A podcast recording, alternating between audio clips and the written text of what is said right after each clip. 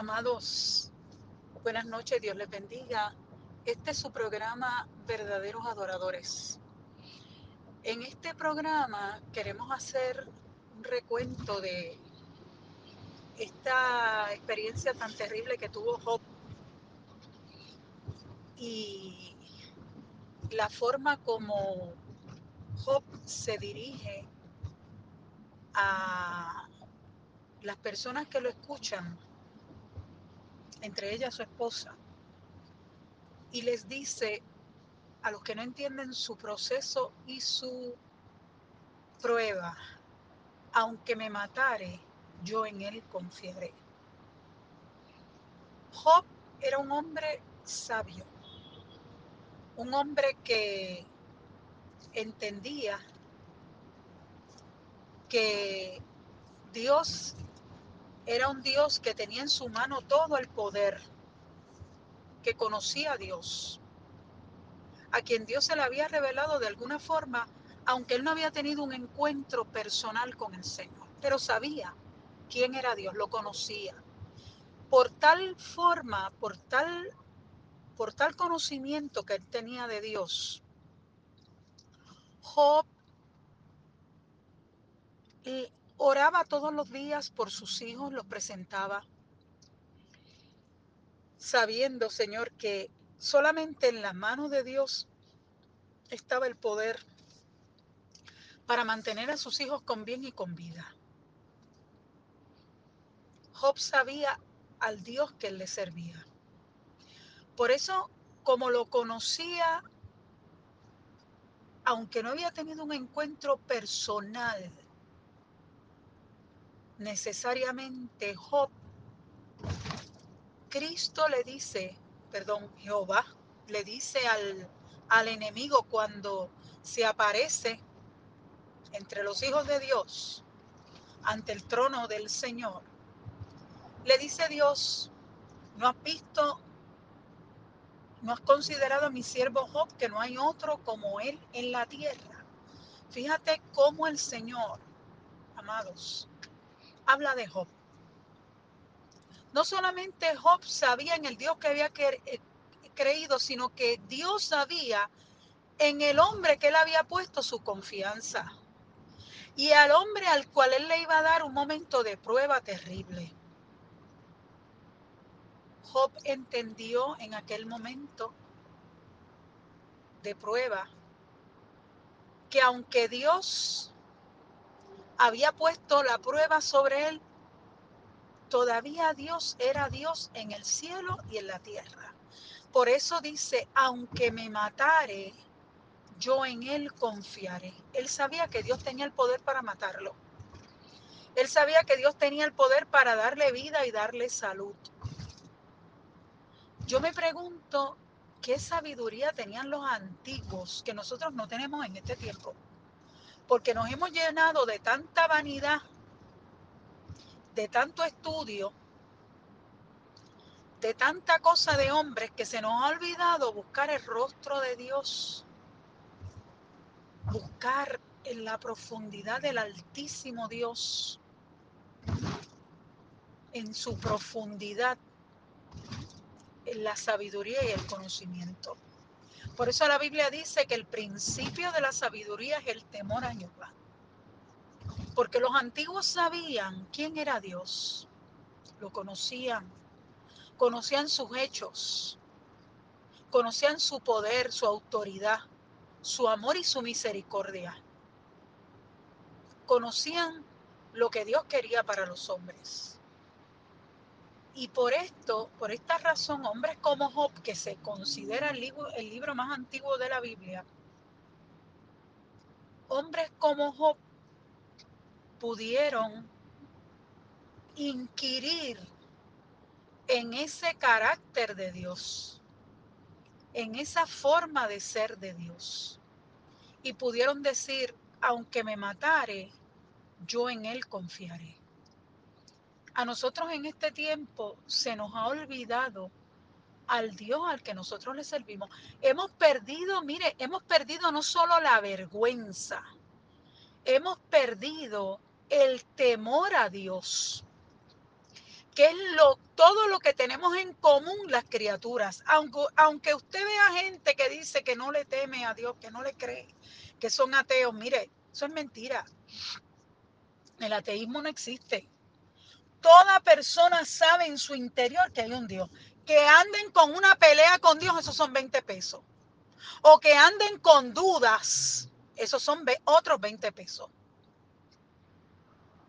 Verdaderamente, amados, nosotros en este tiempo hemos perdido el temor a Dios. Hablamos barbaridades, como dice la Biblia, cosas infladas.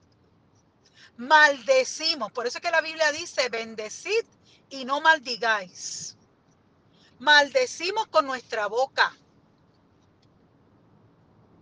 Maldecimos al hablar cosas que no nos compete, de lo cual no conocemos en el mundo espiritual. En este último tiempo usted ve cosas, barbaridades que se les dice a Dios de estos disqueateos para probar su punto, para probar su falta de respeto ante lo que ellos no conocen. La Biblia dice que hay unos linderos, unos lugares por donde nosotros no podemos caminar. Que no se nos ha, dado el conocimiento para andar por ahí. Hay que guardar el pie de lo que nosotros no conocemos. Pero no solamente son los ateos. Usted ve a esta gente disque evangelistas haciendo cosas bárbaras, que solamente, como vi yo un hombre meniendo la mano así, en la, eh, como eh, moviendo la mano de tal forma que el que estaba al frente se movía y empujándolo y soplándole, mire, ¿cuál, cuál es el propósito de esas cosas? Es un video que anda por Facebook.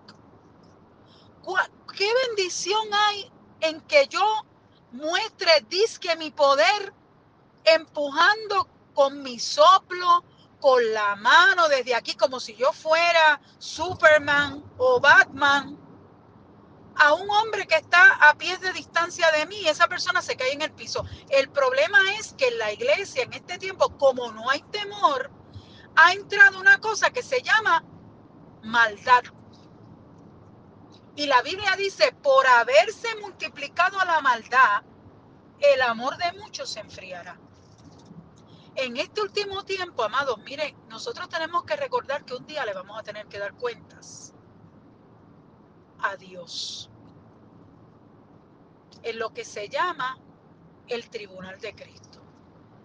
Que hay algunos por ahí que dicen que todos vamos a estar en el juicio final. ¡Wow! La Biblia habla muy claro de eso. Tú y yo no tenemos que pasar por el juicio final.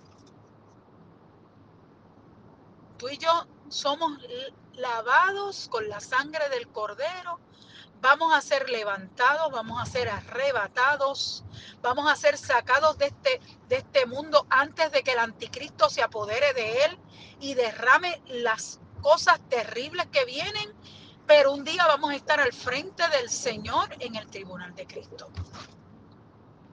Y en ese tribunal de Cristo, tú y yo le vamos a tener que dar cuentas a Dios. Y dice la Biblia que nuestras obras serán pasadas por el fuego. Eso es a los que estemos allí. Porque el que haga lo que le dé la gana, el Señor le dirá, nunca os conocí, apartaos de mí, hacedores de maldad. Y serán como, la, como aquellas vírgenes que se mataron tocando la puerta y no se les abrió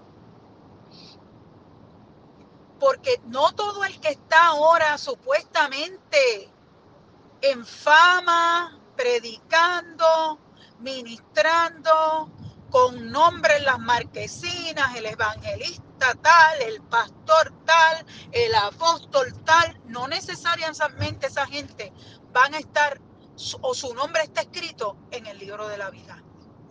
Porque para usted y yo estar escrito en el libro de la vida hay una cosa que se llama primero que nada, salvación. Y esa salvación pone en ti y en mí temor y respeto por Dios. El que es salvo respeta el nombre de Jehová.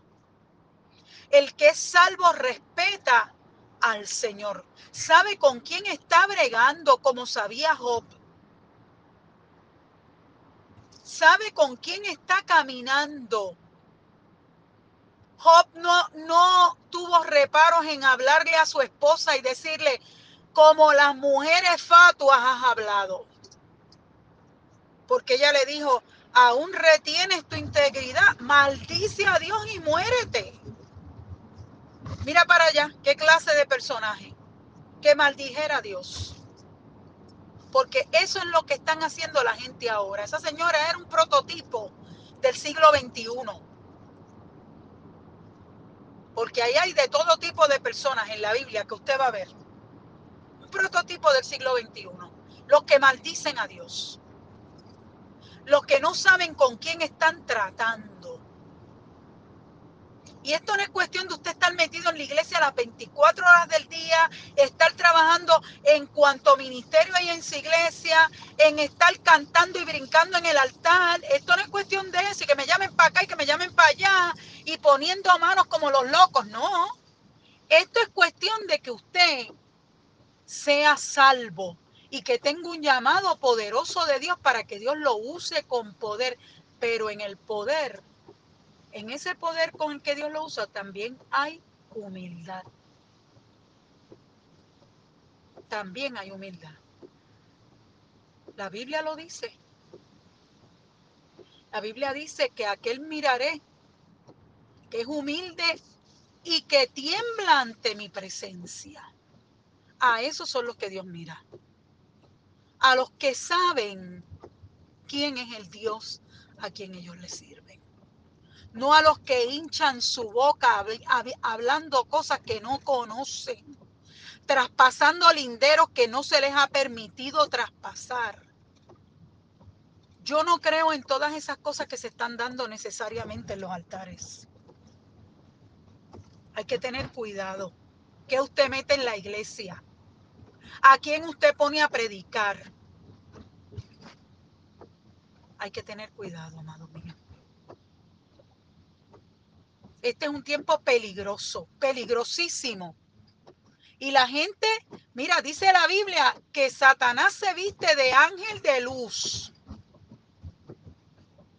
Parece un ángel de luz. Habla como un ángel de luz. Se comporta como un ángel de luz. Se viste de ángel de luz. Pero es un demonio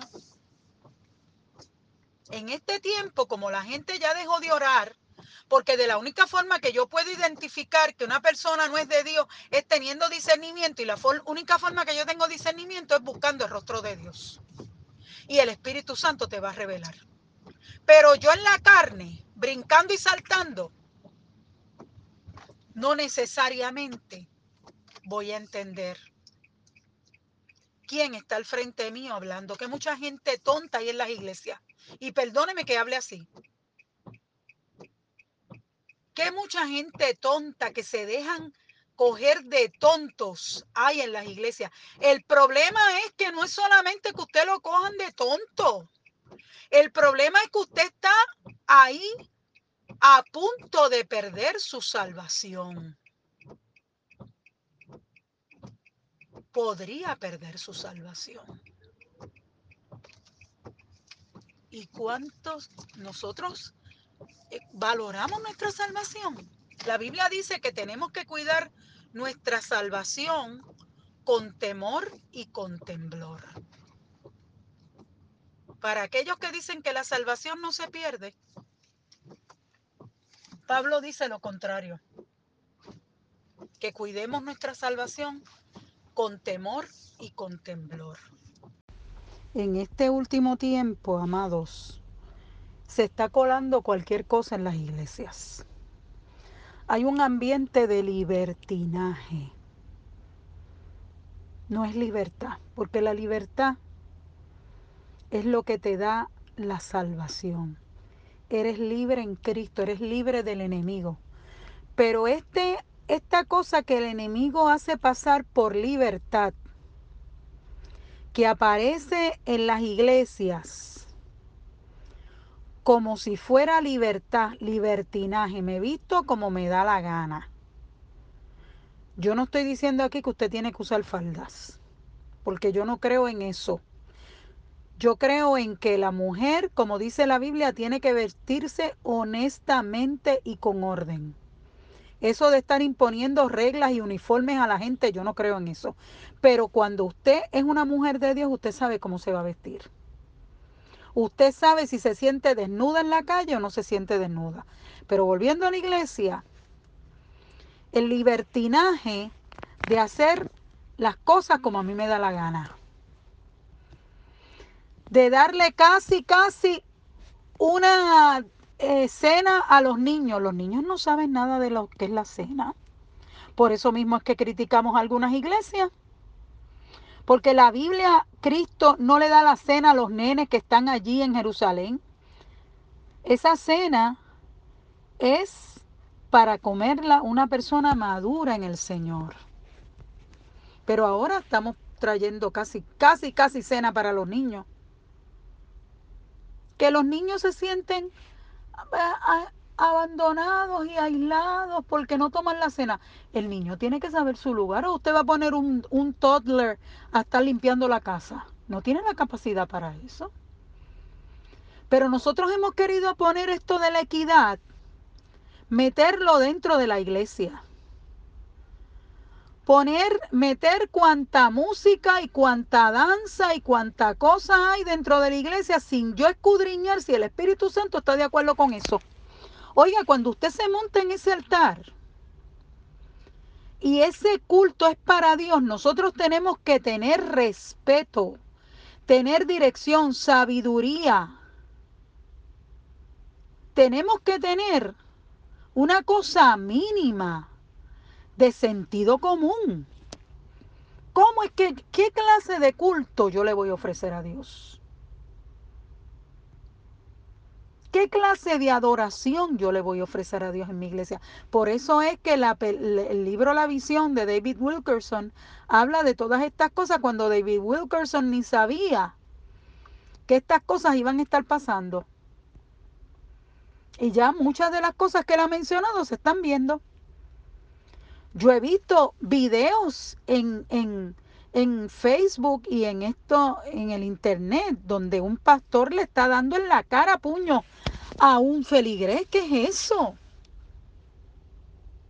Eso es, tristemente, la Biblia dice que cuando el Señor se fuera, entrarían lobos rapaces que no tendrían misericordia de la manada. Eso nosotros lo estamos viendo. Y eso no es iglesia. Usted tiene que buscar un pastor que sea un hombre, una mujer de Dios, que profundamente busque el rostro de Dios y que usted vea a Dios en esa persona. Con todos sus errores, porque errores los tenemos todos. Y usted no va a encontrar una iglesia perfecta, porque como decía eh, el hermano de Jeñito Rodríguez López, eh, que ahora mismo no recuerdo el nombre, eh, que era uno de mis preferidos predicadores, como él decía, cuando, cuando usted llegue a esa iglesia, Maelo, cuando usted llegue a esa iglesia, si es perfecta, se va a dañar, porque todos somos, todos somos, eh, todos cometemos errores. El problema es que nosotros tenemos que buscar la manera, hermanos, de en este tiempo buscar el rostro de Dios como nunca para que Dios nos dirija. ¿Dónde estamos nosotros metidos? ¿En qué lugar estamos nosotros metidos? ¿Es una iglesia o es un teatro? ¿O es una universidad que forja empresarios? ¿O es una universidad que enseña literatura?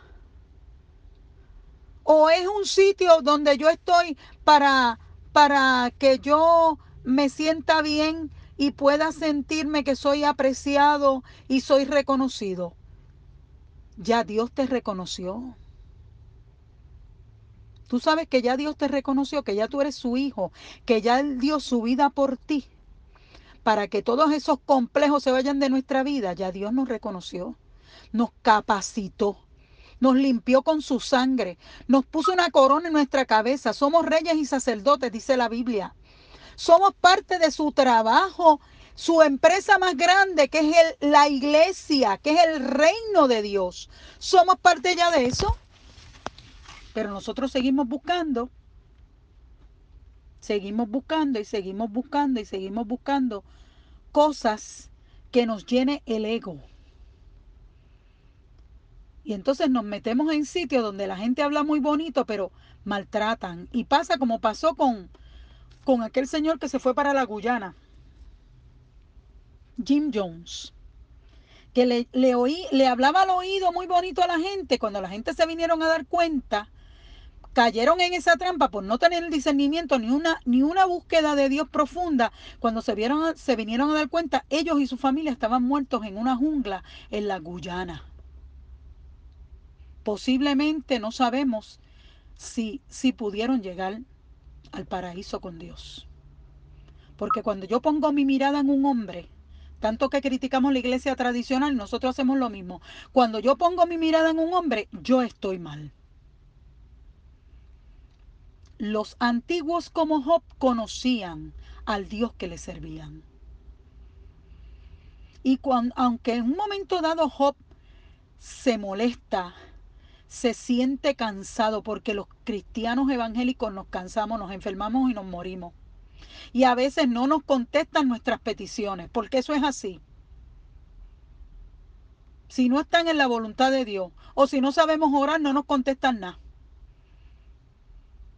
Y a veces, ¿verdad? Nos suceden esas cosas. Pues mire, llegó un momento donde Job tenía esa, esa molestia porque Job vivió una situación terrible. Job fue dejado sin hijos. Su mujer resultó ser una tonta necia que no podía compartir con él su momento de dolor. Los amigos vinieron a criticarlo perdió todas sus posesiones. Imagínense cómo estaba Job. Sin embargo, la, la, sabiduría de Job, la sabiduría de Dios sobre Job, permaneció. Porque aunque él en un momento dado, aunque él en un momento dado se siente morir y hasta de alguna forma se levanta molesto y le habla a Dios de forma molesta, Dice el Señor en su palabra, en el libro de Job, que él en ningún momento le faltó el respeto, sino que usó de la libertad que Dios nos ha dado para cuestionarle. ¿Por qué no? Le podemos cuestionar a Dios, Señor, pero ¿por qué me pasa esto? Porque Dios sabe que somos una bola de carne, una bola de barro, amados. Sin embargo, esa bola de barro no puede ser más que su Señor. Cuando Dios le habló, justamente con el mismo acento que le tenía que hablar en el momento, eh, dado el caso de que Job le había cuestionado, Job se somete a Dios. En Job 23 vemos que él dice, yo llegaría hasta su silla. Pero también Job reconoce quién es Dios. Quién es el Dios que él le sirve, como lo conocían los antiguos. Nosotros tenemos mucho que aprender, porque se nos han dañado el oído, la vista, el entendimiento, el, mundo espiritual. Todo eso se nos ha dañado con tantas voces y vocinglerías que tenemos alrededor y tanto mentiroso que usted ha permitido, porque mire, la culpa no es del que lo engañe usted, la culpa es de usted por dejarse engañar, porque mucha gente le gusta dejarse engañar. Y un día le va a tener que dar cuentas a Dios, tú y yo, por dejarnos engañar, por querer que nos engañen. Porque aquí nosotros no estamos bregando con Pepe, el de Bayamón. Estamos bregando con el Dios que hizo los cielos y la tierra, el poderoso, en el cual tu vida y la mía está en este momento. El poder de la vida y la muerte está en las manos de Dios. Tenemos que aprender, amados. Tenemos que aprender. ¿Cuándo aprenderemos? Este es un tiempo peligroso. Ya el Señor nos los advirtió. Sin embargo, nosotros seguimos con el jueguito de la religión, porque esto no es cristianismo, esto es religión. Esto es religión o cualquier otra palabra que usted le quiera decir, pero cristianismo no es. Cuando tú y yo aprendamos a respetar a Dios y a saber al Dios en el que nosotros hemos creído, a conocerlo, a tener un encuentro cara a cara con Él, a que Él pueda hablar de ti, mira cómo es mi siervo fulano de tal. ¿Lo has visto, Satanás? Que aún como Dios le dijo al, al, al diablo, mira, todavía Job retiene su integridad. Porque Dios sabía en el Dios que había creído. ¿Te conoce Dios a ti? ¿O te dirá o me dirá a mí, apartaos de mí, nunca os conocí, hacedores de maldad? Mi invitación es para que usted se busque el rostro de Dios profundamente. Esto no empieza en la iglesia, esto empieza en tu corazón, esto empieza en tu vida con Dios. Tu relación con Dios no, no, tiene que ser cuando tú llegues al culto. Tu relación con Dios empieza en tu interior. ¿Te has arrepentido tú verdaderamente? ¿Estás haciendo lo correcto delante de Dios? Es tiempo de nosotros buscar el rostro de Dios porque esto se acaba. Padre, en el nombre de Jesús presentamos este culto en esta noche, que se ha convertido en un culto este programa Verdaderos Adoradores. Te presento a todo el que escucho.